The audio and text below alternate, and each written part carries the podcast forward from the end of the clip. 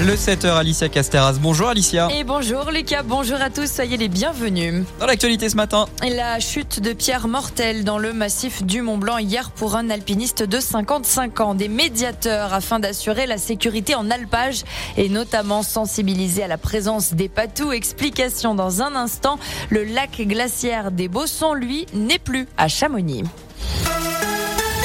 Il faudra attendre pour Ariane 6. Le vol inaugural de la nouvelle fusée européenne est officiellement repoussé à 2024. L'agence spatiale européenne espérait encore un lancement pour la fin de cette année 2023, mais le programme au coût élevé connaît de nombreux retards et elle table désormais plutôt sur l'an prochain. À Marseille, trois policiers sur cinq membres du RAID restent en garde à vue, soupçonnés d'être impliqués dans la mort de Mohamed début juillet lors des émeutes.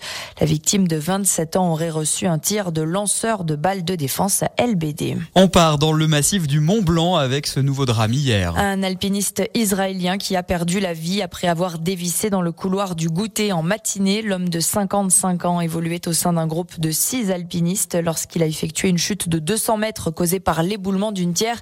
Et pourtant, les conditions quasi hivernales en ce moment à cette altitude ne laissaient pas présager de chute de pierre particulière. On reste au pays du Mont Blanc où les élus veulent sensibiliser les visiteurs à la la présence des patous en montagne. La communauté de communes CCPMB a donc mis en place un nouveau dispositif sur le territoire. Des médiateurs nature, également surnommés maraudeurs, sont présents en altitude pour alerter les randonneurs, les passants sur la présence des patous, ces fameux chiens qui protègent les troupeaux et n'hésiteront pas à attaquer un autre chien ou même un humain qui s'approcherait de trop près des bêtes.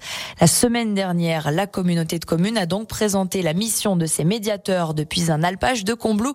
Détail de Gaël Muffa-Méridol.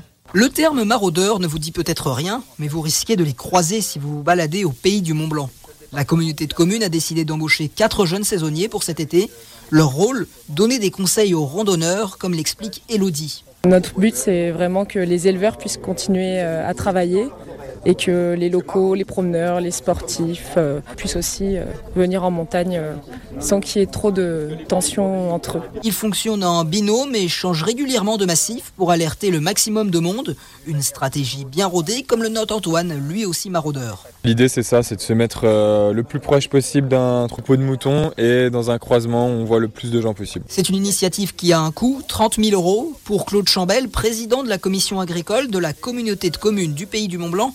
Elle va faire baisser le nombre de problèmes et de conflits entre promeneurs et agriculteurs. Les éleveurs, euh, avec leur troupeau de moutons aujourd'hui, ben, ils sont avec le, loup, ils sont obligés d'avoir aussi des, des patous pour surveiller leur troupeau, donc euh, ça crée des, des conflits d'usage. Les maraudeurs sont en moyenne entre 4 et 5 heures par jour en montagne. Ils ont déjà réussi à informer plus de 2000 personnes depuis le début de la saison.